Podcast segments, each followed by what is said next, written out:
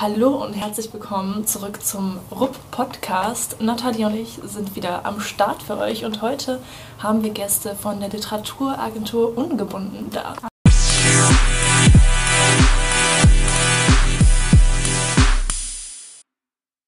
Ich bin Nina, ich studiere hier an der RUP äh, Literaturwissenschaft im Master und ja, das Studium ist jetzt auch bald abgeschlossen und das ja, Projekt ist so jetzt das, was wir noch irgendwie mit begleiten machen, was wir auch dann mitnehmen werden, so, so ein bisschen in die Zukunft wahrscheinlich.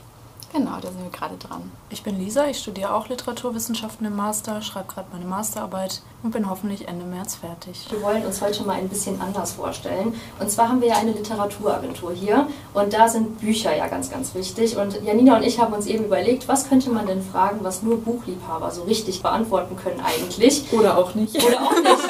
Das kommt nämlich jetzt. Wir wollen nämlich gerne wissen, was euer Lieblingsbuch ist. Ja, schwierige Frage tatsächlich, auch für Buchliebhaber oder vielleicht gerade deswegen. Ähm, durch den Master geht so viel unter, ne? Da liest man und liest man aber irgendwie nicht mehr privat. Ich glaube, das letzte, was mich so, so ein bisschen mitgerissen hat, ähm, war das Lied der Krähen von Leigh Bardugo. Das ist tatsächlich ein Fantasy-Roman, obwohl Fantasy immer so ein bisschen kritisch ist. Aber das würde ich sagen, ist so momentan das, was hängen geblieben ist, nebst den ganz anderen. Und bei dir? Ja, ähm, also ich finde es auch schwer, mich für ein Buch zu entscheiden, aber ich glaube, wenn ich mich entscheiden müsste, dann wäre es tatsächlich das Parfum von Patrick Süßkind. Mhm. Wobei auch das Bildnis des Dorian Gray ziemlich nah dran kommt, muss ich sagen. Ja. Ich habe auch eben über die äh, Frage nachgedacht und dann ist, sind mir die Physiker von Dürrenmatt noch eingefallen. Mhm. Kennt ihr das noch aus der mhm. Schule? Oh, ja. Ganz ich muss genau. sagen, das Buch hat mich so fasziniert. Ich habe es super schnell gelesen und in der Schule fand ich es immer doof, wenn ich was lesen musste. Das war eigentlich immer so eine Streikposition von meiner Seite aus. Aber das Buch, das ist mir in Erinnerung geblieben. Eines der besten, muss ich sagen. Ja. Ich habe mir jetzt noch hier vorhin und hier ein Schiffbuch mit Tiger. Fand Echt? ich auch richtig gut. Habt ihr ja. das gelesen? Ich fand es super nervig. Ich fand es richtig cool. Ja. So, ja, dieses nicht, so diese Definition von Wahrheit am Ende, so mhm. um was geht es eigentlich, fand ich richtig cool. Ja. Und ähm, ja, wir hatten uns gerade auch kurz vorher darüber unterhalten, okay, was sind denn so die Bücher, die man selber mega so gehypt hat oder mega liebt, die andere eigentlich richtig doll hassen. Das wäre jetzt schon mal dann eine Sache. Ähm, ja. Habt ihr da so irgendwas, was so, keine Ahnung, so ein Klassiker ist, der eigentlich als mega langweilig oder so betitelt ist und ihr denkt so, fand ich richtig gut? Also ich glaube tatsächlich, dass das Parfum so eins ist. Entweder man liebt es oder man hasst es. Die meisten Leute, die ich kenne, finden es total scheiße. Das ist es wohl. Aber es ist, glaube ich, generell bei Klassikern. Also ich bin da ziemlich äh, alleine mit den Klassikern, so in meinem Bekanntenkreis. Und alle denken immer, boah, du mit deinen Büchern und so. Mhm. Und gerade Klassiker sind ja immer so ein bisschen, dass alle sagen, es ist so langweilig oder ich verstehe es nicht und die Sprache ist so schwierig. Ne? Deswegen Kam das denn bei dir erst mit dem Studium oder fandst du das schon vorher gut? Also Klassiker jetzt? Nee, ich war schon immer total drin. Also auch in der Schule. Ich fand zwar auch die Schullektüren immer schwierig, weil ich das immer doof fand, dass man so die Interpretation vorgegeben bekommt, dieses typische, warum ist die Wiese grün? Ja, weil sie halt grün ist irgendwie, ne? Und das sind so, ich fand das in der Schule immer schwierig, aber vielleicht auch, weil es einfach nicht wirklich Spaß gemacht hat das in der Schule zu besprechen, aber ich habe das schon immer, immer gerne gelesen eigentlich. Ich habe ein Buch gelesen von Han Kang, Deine kalten Hände, und ich war mhm. sehr begeistert davon. Da geht es auch um den Künstler und die Faszination für Hände und auch als Skulpturen. Und habe ihr das nahegelegt, dass sie es auch mal lesen äh, sollte. Und sie hat es dann tatsächlich auch äh, gelesen, aber eben für eine Prüfung. Und das hat es ziemlich kaputt gemacht. Und jetzt musste ja. ich leider auch eine Hausarbeit drüber schreiben. Und jetzt finde ich es auch absolut unterste Schiene und mag es gar nicht mehr angucken irgendwie. Es ist total traurig. dann analysiert man das so über und dann hat man auch keinen genau. Bock mehr. Ansonsten eine Frage, die mich jetzt noch sehr interessieren würde. Es gibt ja auch Buchverfilmungen. Gibt es da eine, die ihr so richtig gut fandet? Also wo ihr gesagt habt, das war wirklich gelungen, war vielleicht sogar besser als das Buch? Also ich finde tatsächlich auch die Buchverfilmung von äh, Das Parfum wirklich gut, weil da viel nur auf, ja ich sag mal, Bilder und Emotionen und so gesetzt wird und gar nicht so viel gesprochen wird. Ich bin filmtechnisch ganz falsch unterwegs. Mir fallen immer nur schlechte Beispiele tatsächlich mhm. für Filme ein. Mhm. Also wenn ich jetzt irgendwie an was sehr Junges denke, wäre das The Circle von Dave Eggers. Das wurde ja verfilmt vor nicht allzu langer Zeit, sogar mit Emma Watson. Und das war, also den Film kann man sich einfach nicht anschauen, weil er überhaupt nichts mit dem Buch zu tun hat. Und alles verändert wurde. Und das finde ich immer sehr, sehr schade, wenn sowas passiert. Ich finde es auch super schlimm. Man hat so richtig gute Bücher gelesen und dann denkt man sich, oh toll, es kommt ein Film dazu raus. Dann ist es echt im seltensten Fall irgendwie so, dass es ansatzweise so gut ist wie das Buch. Ja. Ich bin mal gespannt, kennt ihr die Känguru-Chroniken? Mhm. Nur vom Namen her. Da habe ich letztens das Hörbuch von gehört. Das gibt es ja auch als Buch und das Hörbuch ist das wirklich super. Ich kann es mir auch gelesen nicht so richtig vorstellen, weil er das mit der Stimme halt einfach perfekt macht. Und das wird dieses Jahr auch verfilmt, beziehungsweise wurde Echt? verfilmt und kommt dieses Jahr raus. Und ich bin so gespannt, ob es mir gefallen wird oder mhm. nicht. Weil das kann ich mir gar nicht vorstellen als Film. Doch, also total. Auch das Känguru, du musst dir den Trailer mal angucken. Ich bin ein riesiger Fan davon. Und was ich auch gesehen habe, äh, eine wie Alaska, kennt ihr das? Ja. Das war ja so ein ja. Jugendroman früher. Und bei mir haben alle in der Klasse das gelesen und jetzt kam die Serie jetzt auf so einem Streaming-Portal raus und ich habe die durchgesuchtet. Also die fand ich auch super umgesetzt. Mein Freund hat gesagt, hätte auch ein Film einfach sein können, aber irgendwie fand, das, fand ich das sehr schön, dass in jeder Folge sich Zeit genommen wurde für die einzelnen Charaktere auch. Mhm. Deswegen ah, ja. mein Highlight. Ich würde sagen, wir haben uns ja jetzt ähm, schon etwas kennengelernt. Ihr seid ja für eure Literaturagentur ungebunden hier. Mhm. Und da wollten wir einfach erstmal so die allgemeine Frage machen, was ist das denn eigentlich? Eine Literaturagentur oder das Seminar? Beides. Könnt ihr gerne beides vorstellen? Vielleicht erstmal so in ganz kurz. Also eine Literaturagentur soll oder arbeitet als Schaltstelle zwischen Verlag und Autor.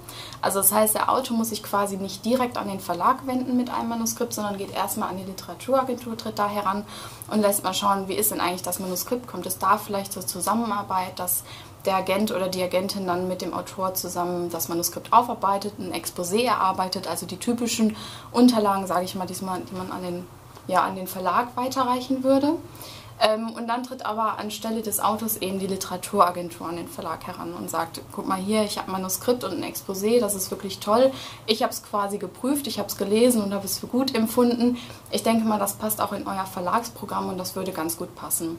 Und das ist sowas, was ganz wichtig ist für Verlage eigentlich, weil viele Autoren sich nicht wirklich überlegen, passt es tatsächlich ins Programm oder arbeiten ihre Sachen nicht wirklich sehr gut auf und deswegen ist dann die Literaturagentur in dem Moment dafür mit zuständig, um sowas zu übernehmen. Genau. Ja, und bei uns im Seminar geht es eigentlich darum, dass wir ähm, bei uns in den Geisteswissenschaften, ich würde mal fast sagen, recht allgemein, aber vor allem auch bei uns in der Komparatistik sehr, sehr wenig Praxisanteil haben. Und wir haben uns halt dann alle auf dieses Seminar gestürzt, wenn dann tatsächlich mal was Praktisches gemacht wird. Und ähm, damals war das noch so, dass das über ein Semester ging und wir dann vier Stunden die Woche, glaube ich, ja, ja vier Stunden die Woche ähm, gearbeitet haben, sag ich mal. Und wir haben uns dann im Anschluss überlegt, dass es einfach total doof wäre, wenn man das Ganze jetzt irgendwie einstampfen würde, weil es wirklich Spaß gemacht hat und äh, das ja auch ein bisschen so eine Richtung ist, die viele vielleicht anstreben, wenn sie äh, Literaturwissenschaften studieren. Und ähm, ja, wir wollten einfach auch anderen die Möglichkeit bieten, das irgendwie weiterzumachen. Und dann hatten wir ja erst überlegt, das so ein bisschen ehrenamtlich einfach nebenbei zu machen und hatten ja dann das Glück, dass wir von Instadis jetzt gefördert werden. Und ähm, jetzt schauen wir mal, was draus wird, ne? wenn wir auch mit dem Studium fertig sind, ob wir uns da irgendwie selbstständig machen mit oder mal gucken. Das heißt, wie ist das Projekt genau entstanden? Also ihr hattet vorher ein Seminar und da habt ihr die Idee damit genommen oder war das schon vorher irgendwie äh, entwickelt? Also wie muss man sich das vorstellen? Genau, also zuvor, was Lisa jetzt gerade angesprochen hatte, es war auch ein Praxisseminar, das ähm, von der Dozentin auch geleitet wird, die uns jetzt im Hintergrund quasi begleitet.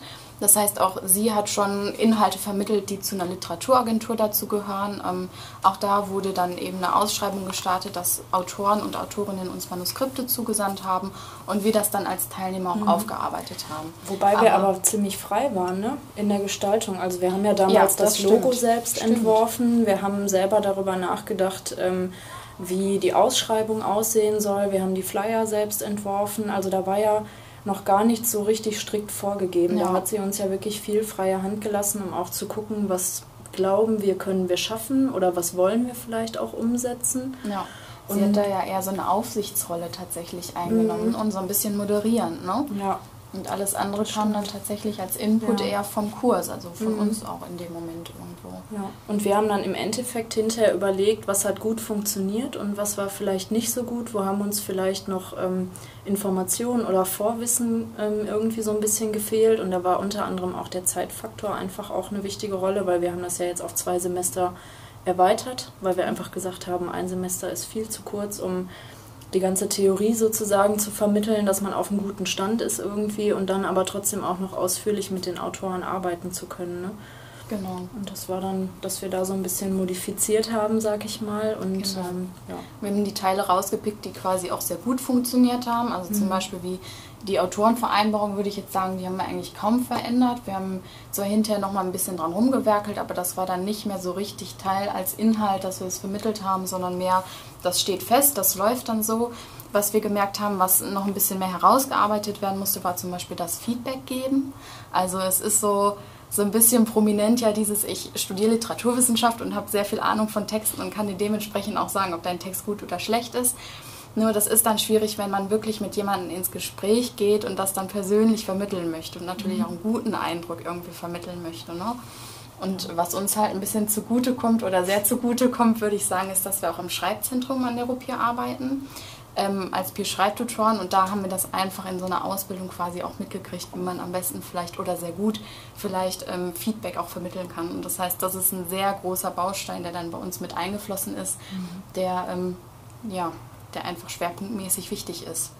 Übt ihr das denn vorher, wenn Autoren kommen? Also macht ihr das dann so in so Rollenspielen sozusagen, dass ihr einfach mal testen könnt, wie das so ist? Weil ich könnte mir jetzt nicht vorstellen, dass ich direkt jemandem so Feedback geben könnte, allein schon, weil man nicht weiß, wie gibt man das am besten, was du ja gerade auch schon gesagt hattest. Genau, wir simulieren da, sage ich mal erstmal. Also es ist für uns ganz wichtig, dass die Teilnehmer und Teilnehmerinnen auch mitkriegen, was eigentlich passiert, wenn man über einen sehr persönlichen Text spricht.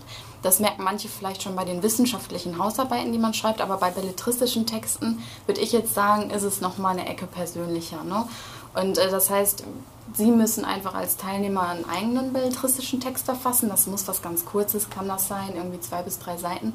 Und dann fangen, fangen Sie erstmal damit an, dass Sie sich gegenseitig Feedback darauf geben und zu gucken, ne, wie ist das denn, wenn ich Feedback bekomme, was mache ich denn eigentlich, wenn ich Feedback gebe oder so. Und dann geht es nochmal darum, dass Sie auch uns Feedback geben. Also wir bringen einfach einen Text mit rein und sagen dann, in einer gewissen Gruppe, gebt uns jetzt Feedback und wir gucken so ein bisschen, wie läuft es da, wir moderieren und werten dann am Ende immer aus, okay, was kann man vielleicht mitnehmen für so ein Autorengespräch, was sollte man vielleicht besser lassen oder wo sollte man dran rumwerkeln oder so. Genau. Und man merkt auch, dass die Aufregung dann ein bisschen steigt, wenn sie uns Feedback geben und nicht so untereinander irgendwie sind.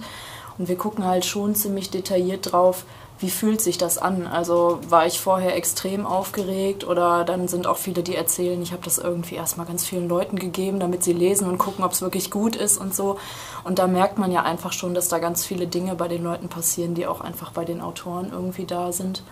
Ne, und äh, um da so ein bisschen drauf aufmerksam zu machen, denke ich mal, ne, damit nicht jemand einfach hingeht und sagt, ja, das ist doof, schreib das mal um, ne, weil man halt schon irgendwie immer differenzieren muss, finde ich es nur persönlich doof oder sind das vielleicht Sachen, die ähm, wirklich einfach zum Beispiel, weil sie nicht ins Genre passen, in diesem Text nicht funktionieren oder gibt es Logikfehler oder ist die Figur irgendwie nicht klar genug oder so. Also es gibt ja immer objektive, aber auch sehr subjektive Kriterien. Und wir versuchen die Leute so ein bisschen darauf ja, ich sag mal, aufmerksam zu machen, zu unterscheiden. Ähm, könnte das ein Text sein, der auch wirklich eine Chance hat auf dem Buchmarkt? Oder finde ich den jetzt gerade nur persönlich total toll, weil ich super gerne Alpenkrimis lese, aber eigentlich sind Alpenkrimis gerade überhaupt nicht gefragt. Also das ist ja auch immer so eine Sache, die man ähm, als Agent oder Agentin ein bisschen versuchen muss einzuschätzen. Ne?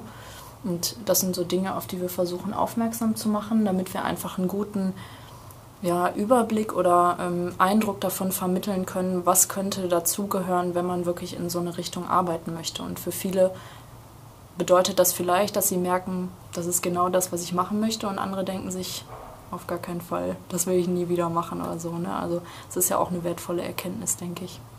Jetzt hast du gerade gesagt, dass ähm, Bücher zum Beispiel oder bestimmte Genres vielleicht auch gerade mehr oder weniger auf den Buchmarkt passen. Wie entscheidet man das? Also ich stelle mir das super schwierig vor. Ähm, man hat ja meistens eine riesengroße Auswahl auf Verlage, bekommt ja Unmengen an Mhm. Manuskripten zugeschickt.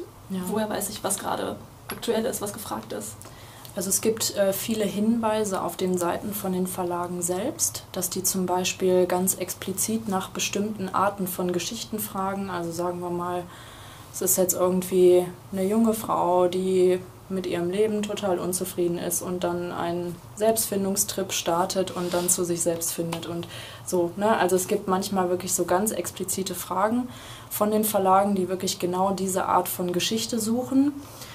Das wäre, ist oft ein Zufall, wenn wir genau solche Geschichten dann auch gerade von den Autoren bekommen, aber wir überlegen uns dann zum Beispiel, ähm, ich sag mal sowas wie Krimis oder so, dann, man muss natürlich genau schauen, zu welchem Verlag wird es passen, weil nur weil es jetzt ein historischer Roman ist, passt es nicht automatisch zu jedem Verlag, der irgendwie einen historischen Roman oder so im Programm hat, sondern man muss halt schon gucken oder ähm, was auch ganz, ganz gut immer geht, sind vielleicht Sachen, die sehr regional sind. Also zum Beispiel, sage ich mal, so Ruhrpott-Krimis oder so. Aber dann hat man natürlich auch nur bestimmte Verlage, die das verarbeiten. Oder man guckt auch, ähm, es gibt natürlich bestimmte Arten von Storytelling, die immer wieder auftauchen. Also es ist natürlich relativ selten, dass jemand das Rad komplett neu erfindet, sag ich mal, sondern bestimmte Arten von Geschichten sind halt einfach so ein bisschen Standard, die gibt es immer wieder.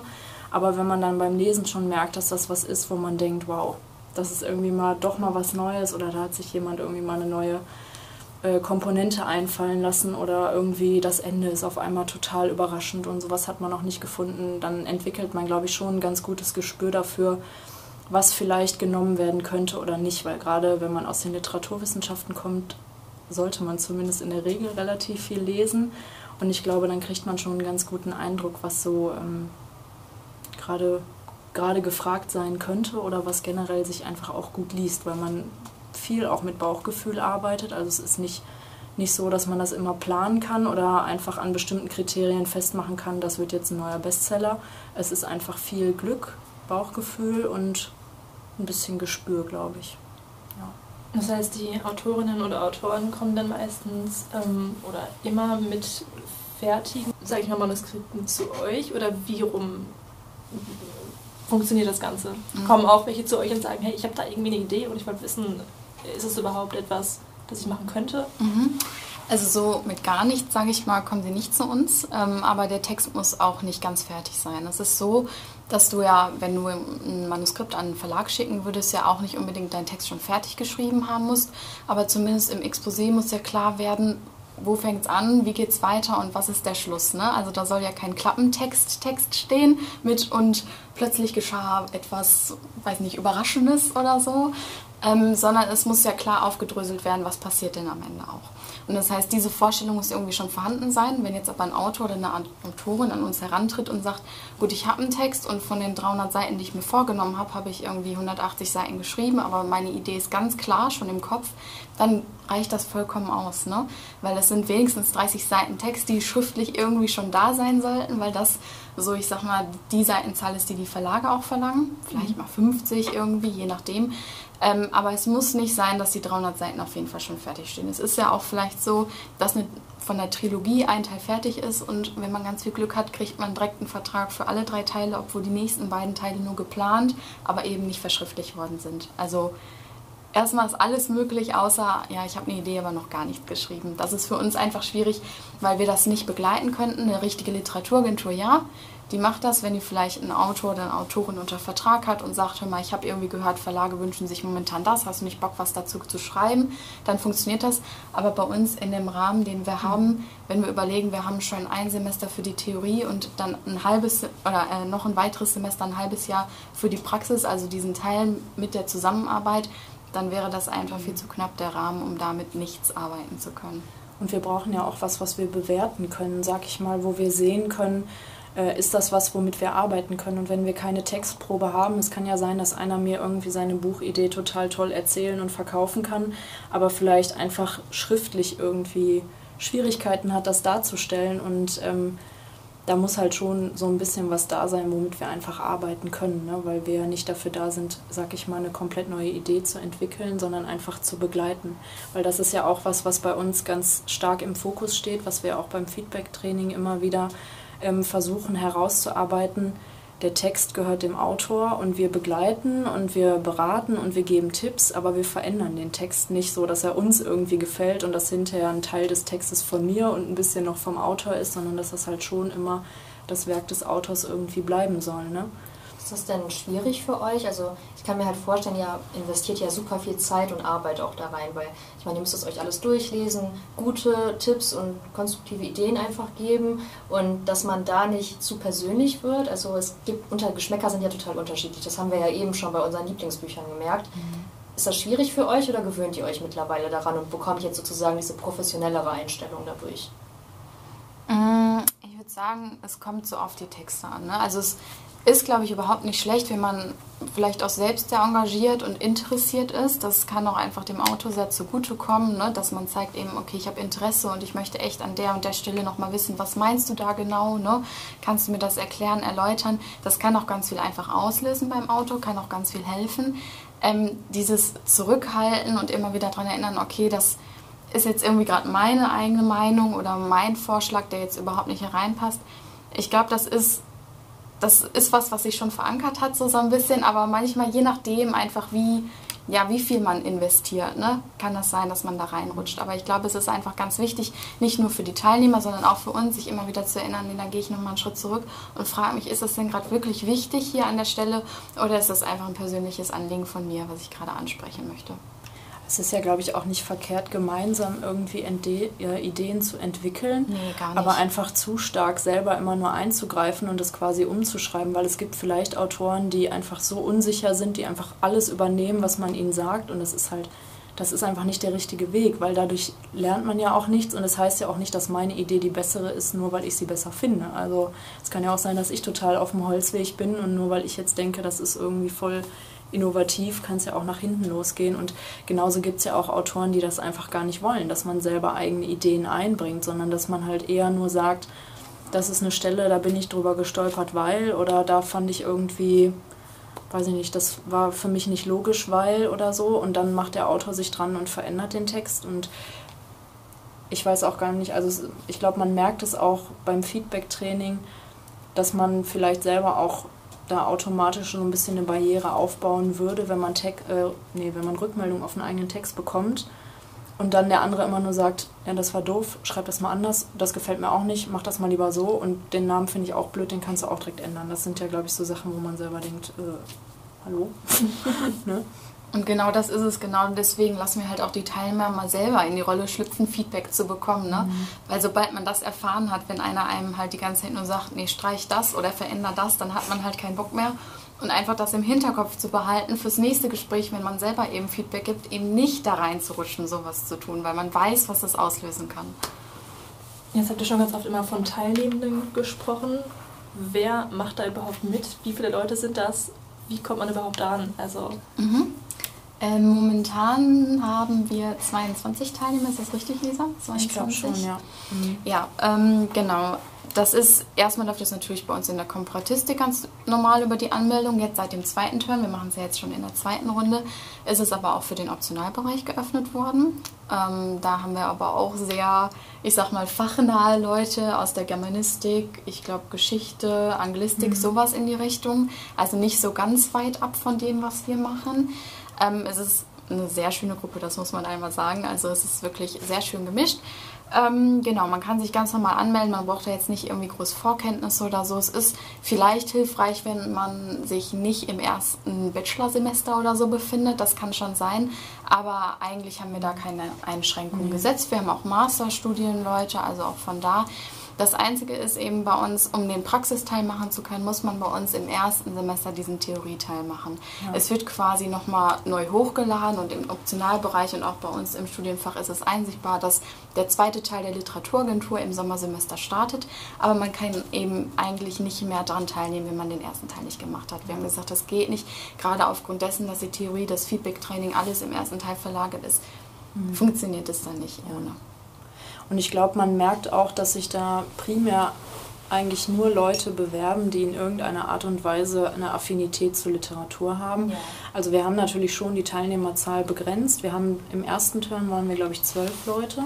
Ja. Und das war schon ganz gut von der Arbeit her und wir sind jetzt selber gespannt, wie es halt dann wird, wenn tatsächlich die Manuskriptarbeit startet, weil wir jetzt nur mal zehn Leute mehr haben und Namen zu merken wird immer schwieriger, je mehr Teilnehmer wir haben.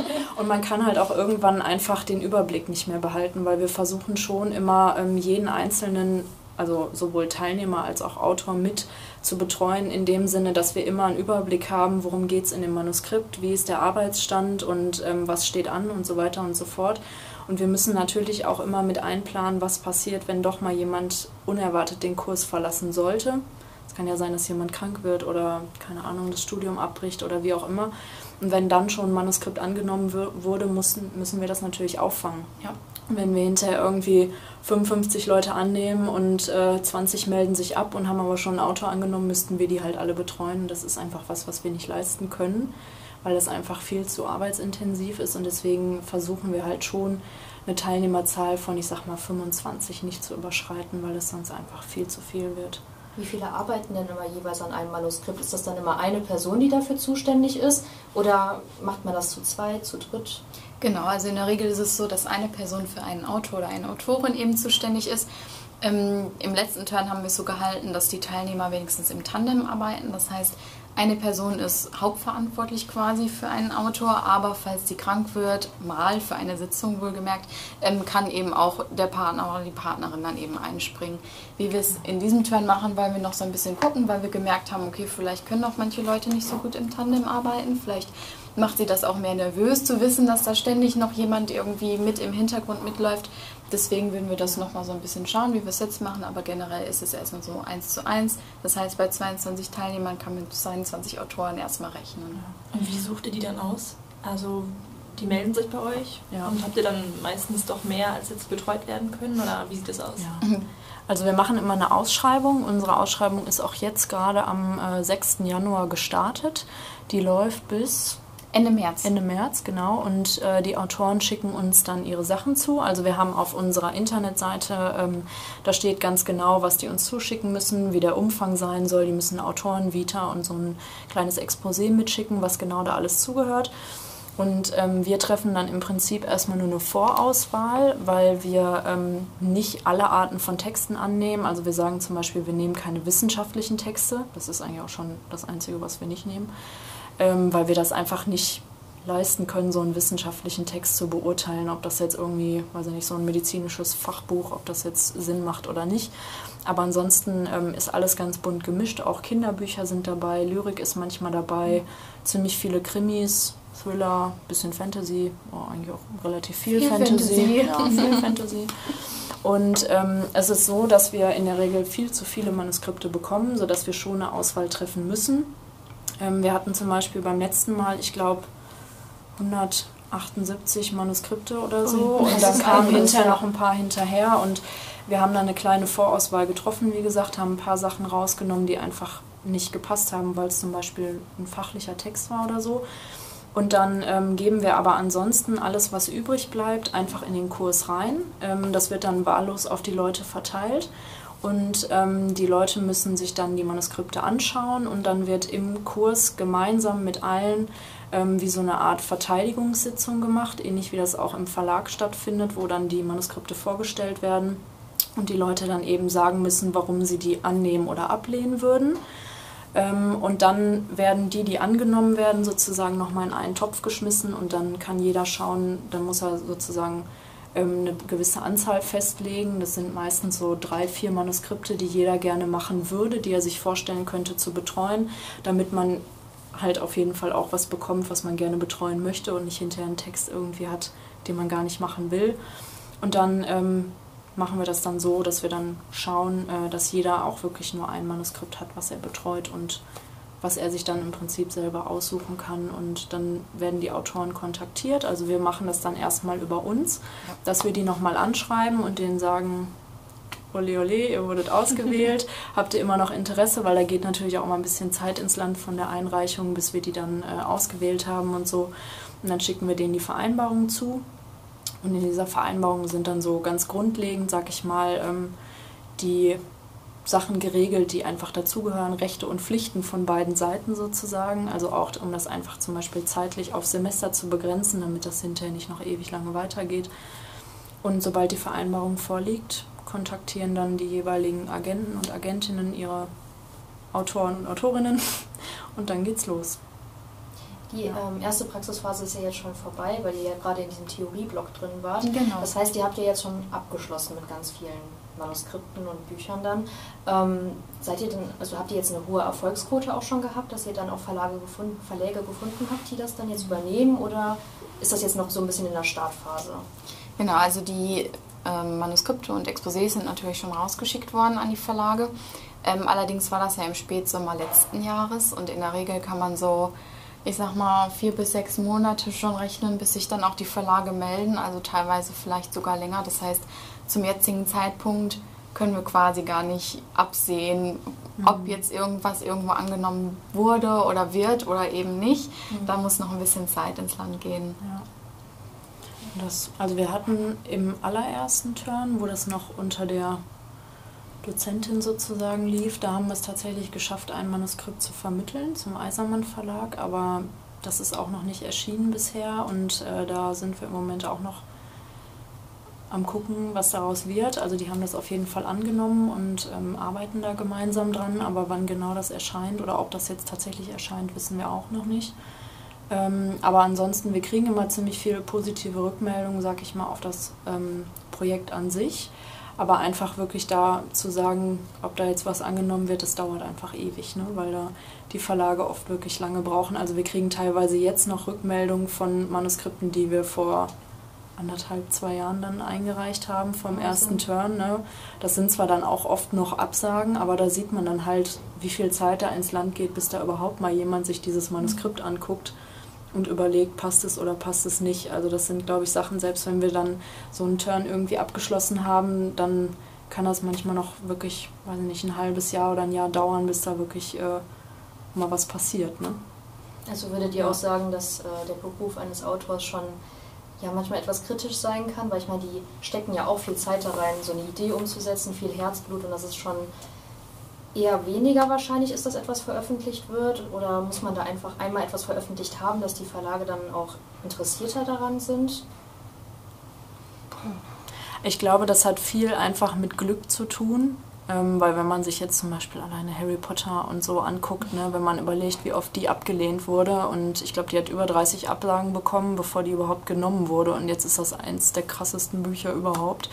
Und äh, ich glaube, nur weil man schon mal was veröffentlicht hat, ist das kein Garant dafür, dass man immer wieder was veröffentlicht oder auf jeden Fall Erfolg haben wird, weil es gibt einfach wahnsinnig viele Autoren, die auch im Self-Publishing veröffentlichen. Und das verändert ja auch den Buchmarkt ganz extrem. Also einfach dadurch, dass es auch viele Leute gibt, die gar nicht darauf angewiesen sind, zum Verlag zu gehen. Wenn man natürlich sich einen gewissen Namen im Verlag gemacht hat, ist es natürlich leichter, auch wieder was unterzubringen. Aber ich glaube, man muss auch immer ein bisschen überlegen, was will ich eigentlich mit meinem Buch machen? Also wenn ich auf jeden Fall veröffentlichen und Erfolg haben will, muss ich mich so ein bisschen nach dem richten, was gerade gefragt ist. Was ich ja vorhin auch schon mal gesagt habe mit den, äh, mit den Vorgaben, wir wollen jetzt ein Manuskript, in dem das, das, das und das passiert, weil dann hat man natürlich eine Chance, da irgendwie genommen zu werden. Aber wenn man keinen Bock hat, irgendwie so ein 0815 Buch gerade zu schreiben, dann muss man sich vielleicht auch gedulden ne? und vielleicht auch damit leben, dass es lange dauert oder man vielleicht auch einfach Pech hat und nicht genommen wird. Ne? Also da ist im Moment, glaube ich, ganz viel, was sich da tut und verändert in der Buchwelt und was das im Moment so ein bisschen schwierig macht. Ne? Schreibt ihr denn auch selbst? Das würde mich jetzt mal interessieren. Also seid ihr sozusagen auch noch in einer anderen Rolle, dass ihr auch für euch einfach Ideen habt, die ihr jetzt versucht zu verschriftlichen? Oder seid ihr wirklich in der Rolle im Moment des Literaturagenten und das ist auch das, was ihr euch einfach für die Zukunft dann vorstellen könnt? Also ich persönlich, ich schreibe gar nicht belletristisch selber. Ähm, ich habe mal eine Zeit lang für die Uni tatsächlich auch belletristische Texte geschrieben, aber momentan ist es wirklich die Rolle von der Literaturagentin quasi, wie du gerade gesagt hast, ne, die ich dann übernehme. Und ähm, ich würde mir auch gerade überhaupt nicht wünschen, andere Texte schreiben zu wollen. Ich glaube, ich hätte auch gar nicht die Kapazität tatsächlich. Und bei mir steht einfach der Wunsch im Vordergrund, was aus diesem Projekt tatsächlich zu machen.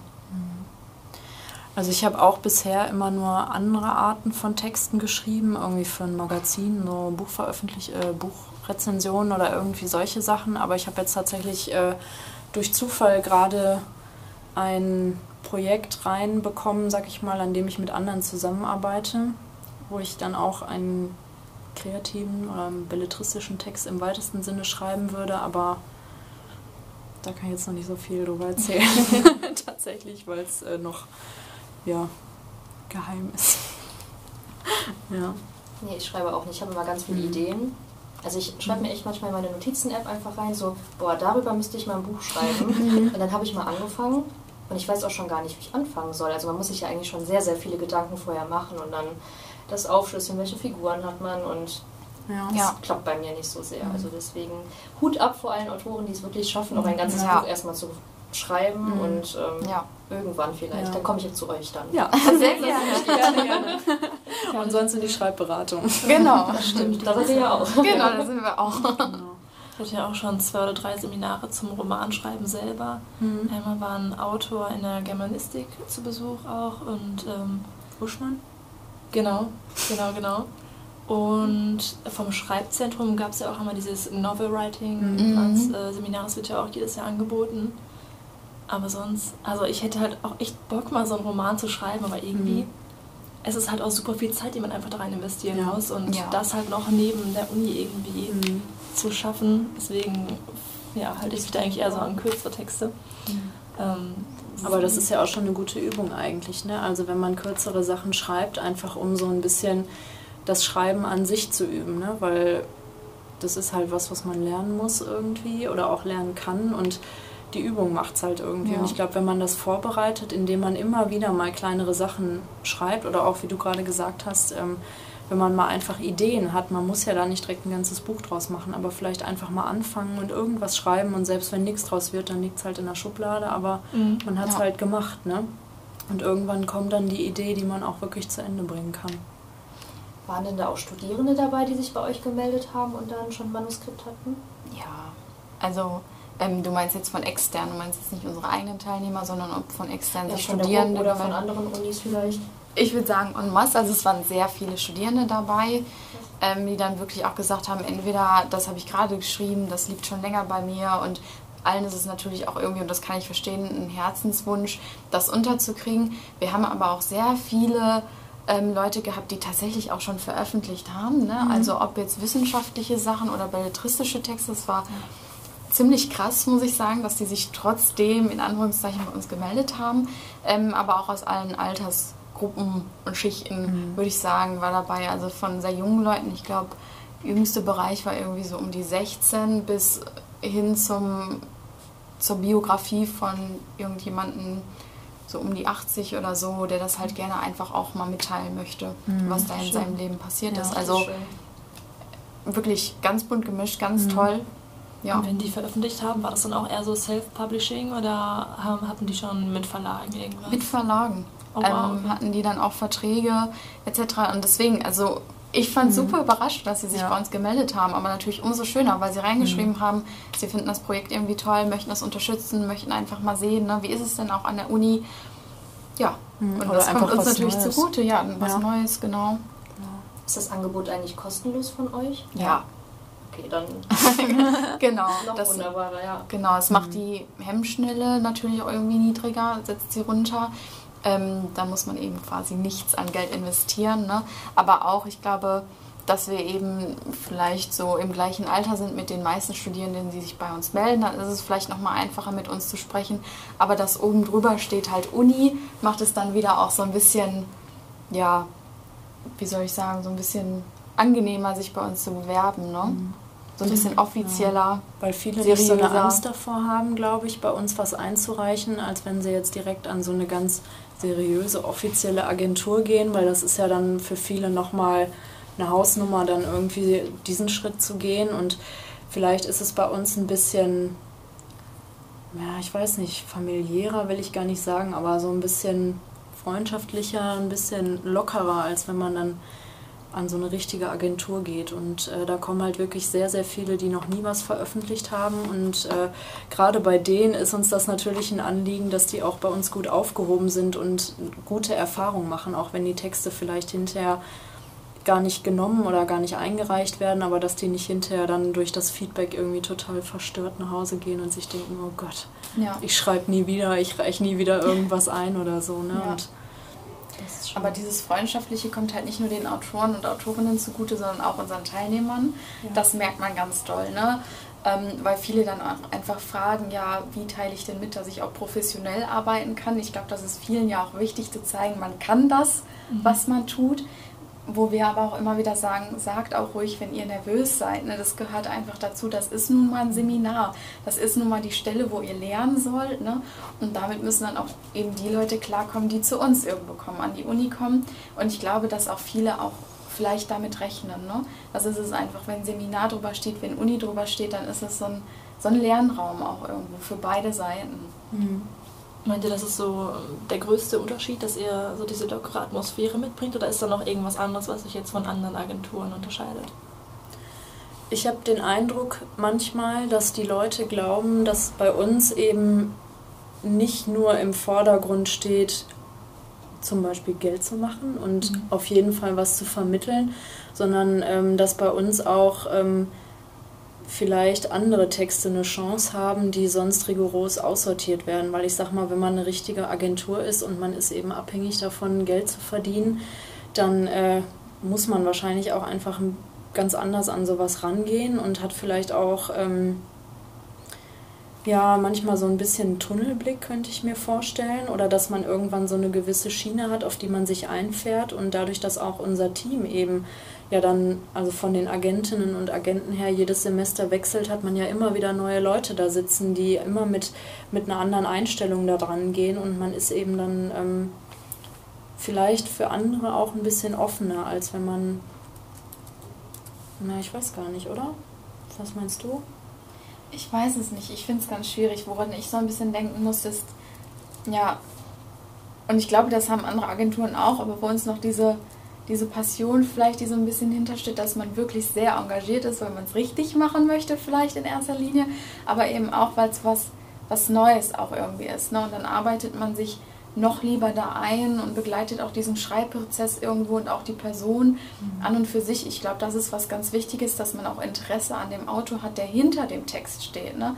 Mhm. Nicht nur zu sehen, wie du gerade gesagt hast, diesen Text vermarkten zu müssen oder zum Produkt machen zu, zu müssen, sondern dass es einfach wirklich darum geht, diese Zusammenarbeit in den Vordergrund zu rücken. Ne?